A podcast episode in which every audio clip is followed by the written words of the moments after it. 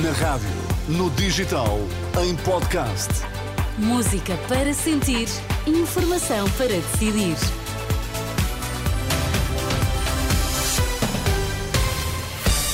Trazemos-lhe as notícias que marcam esta semana. Olá, Sérgio Costa, Bom dia, bom dia. Que é que hoje, segunda-feira, 7 da manhã, está em destaque? Caso Santa Casa Global, ministra Ana Mendes Godinho terá sido informada dos valores investidos. Esta manhã explicamos por que razão há cada vez mais data centers em Portugal. Então, e no Desporto Rui Viegas, bom dia. Muito bom dia. Em tempo de Natal, Varandas diz que os sportinguistas estão traumatizados com um pinheiro. Vamos às notícias das 7. Boa semana. A edição de Sérgio Costa. Afinal, Ana Mendes Godinho terá sido informada dos valores que iriam ser investidos na Santa Casa Global, o projeto de internacionalização da instituição. Informação que não foi revelada pela Ministra do Trabalho, Solidariedade e Segurança Social no Parlamento. Em causa, Hugo Monteiro estão negócios alvo de investigação pela Procuradoria-Geral da República e onde a Santa Casa poderá perder vários milhões. De acordo com a edição desta manhã do Jornal Público, o ex-provedor da Santa Casa, Edmundo Martinho, avisou em junho de 2021 que era preciso investir 30 milhões de euros no Brasil, bem acima dos 5 milhões inicialmente previstos, algo que a própria Ana Mendes Godinho não terá revelado numa audição parlamentar sobre o caso. O jornal revela a existência de um e-mail com essa informação. O público recorda que em setembro, no Parlamento, a ministra garantiu que não foi pedida autorização para investimentos além da constituição da sociedade. De acordo com notícias recentes, a Santa Casa estará a correr o risco de perder 50 milhões de euros. Em causa estão, sobretudo, investimentos efetuados no Brasil, bem como a existência de compromissos financeiros e vários empréstimos, negócios que terão corrido mal. A Santa Casa cancelou mesmo a parceria com um banco de Brasília para explorar jogos e lotarias naquele país. A Procuradoria-Geral da República já abriu um inquérito a este caso. Hugo Monteiro, Renascença, procura esta manhã esclarecimentos do Ministério do eh, Trabalho. Médio Oriente, a Assembleia Geral das Nações Unidas poderá votar já amanhã uma resolução a pedir um cessar-fogo humanitário imediato na faixa de Gaza. Informação avançada pela agência Reuters, já depois de os Estados Unidos terem vetado uma resolução do Conselho de Segurança da ONU nesse sentido. Já o Conselho Executivo da Organização Mundial da Saúde aprovou por unanimidade uma resolução que apela à ajuda humanitária imediata para a faixa de Gaza. No terreno, 50 palestinianos morreram na sequência de bombardeamentos das forças israelitas. Entre as vítimas estará um comandante do Hamas, uma indicação do exército de Israel na rede social X. De novo por cá, perante o chumbo do orçamento dos Açores para o próximo ano, reúne-se hoje o Conselho de Estado, encontro que acontece depois de Marcelo Rebelo de Sousa ter ouvido os partidos representados no Parlamento açoriano.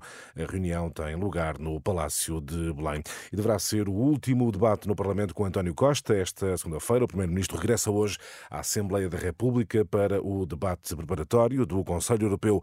O Parlamento vai ser dissolvido daqui a pouco mais de eh, um mês. Pelo menos oito padres suspensos este ano já voltaram ao ativo em quatro dioceses do país. Dos 14 eh, padres suspeitos após entrega do relatório da Comissão Independente, seis não regressaram. São números divulgados pelo Jornal de Notícias. A Diocese do Porto foi a única que respondeu ao Jornal de Notícias e explica que a decisão se deve à falta de provas e ao arquivamento de processos. Amanhã, o Grupo Vita deverá apresentar o trabalho realizado nos últimos seis meses. Tempo agora para a atualidade desportiva. Rui Viegas, destaque para declarações do presidente do Sporting, Frederico Varandas. Varandas ao ataque contra o árbitro João Pinheiro e o Conselho de Arbitragem da Federação. O presidente do Sporting diz que o juiz da derrota em Guimarães eh, traumatiza os leões. João Pinheiro tem tido muita infelicidade com o Sporting. Eh, Eu posso falar enquanto Sportingista, acho que hoje não há nenhum Sportingista que não esteja traumatizado eh, quando vê João Pinheiro. Eh, Também vejo João Pinheiro dos árbitros mais bem, mais bem classificados eh, da Liga Portuguesa continu- constantemente. Eh, Mas eu penso que se ele fosse avaliado apenas pelos jogos do Sporting, se calhar desceria, eh, de- de- de- seria despromovido. Está assim lançado o clássico Sporting Porto de hoje, a oito dias. Rui Viegas e a atualidade desportiva. Sérgio, desde o início da Operação Influencer, temos ouvido falar muito de centros de dados É. por causa de toda a polémica de sinos, não é? Exatamente. Afinal, Sérgio, por que razão é que há cada vez mais infraestruturas deste tipo em Portugal? Bom, na primeira é preciso relembrar o que são estes centros de dados, não é? São espaços físicos onde estão computadores que armazenam milhões de dados que utilizamos todos os dias na internet, nas redes sociais, mas também noutro tipo de plataformas, desde as áreas de clientes dos serviços de eletricidade às lojas online. Só em Portugal existem 38 centros de dados. Em 2028, estas infraestruturas devem representar mais de mil milhões de euros. Para tudo isto funcionar, os centros de dados precisam de estar ligados ao resto do mundo por cabos submarinos. Muitos deles interceptam-se em Portugal, lá está, é por isso que o nosso país é cada vez mais atrativo para os chamados data centers, como explica Carlos Piedade Pereira, diretor tecnológico da ONI, empresa detentora de dois data centers em Portugal. Amarram em Portugal vários um, cabos submarinos, temos várias uh, estações de cabos submarinos essas estações de cabos submarinos permitem-nos também estar conectados com uh, o resto do mundo.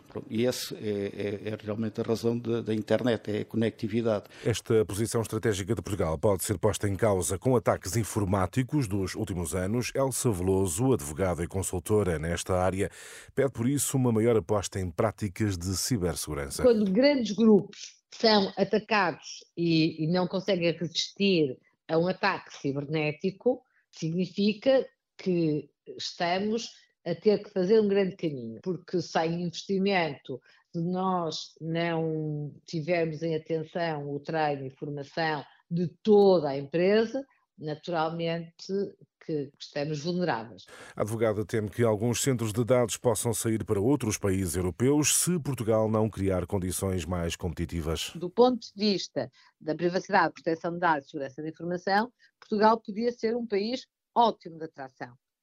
Tem que se conjugar com outros fatores, e esses fatores são naturalmente uh, a atratividade das políticas fiscais, a estabilidade da justiça, a celeridade dos processos, a legislação laboral, e nessas matérias nós provavelmente não somos muito competitivos neste momento. Declarações da advogada Elsa Veloso, excertos de um trabalho do jornalista Alexandre Abrantes Neves sobre os data centers em Portugal, um trabalho disponível em rr.pt. E a fechar, espero, Ana e Inês tenham feito as contas, aí vão sete são já sete semanas, semanas de queda do preço dos combustíveis. A partir de hoje, o litro de gasóleo deverá descer 3 cêntimos, o da gasolina deverá ficar 2 cêntimos mais barato.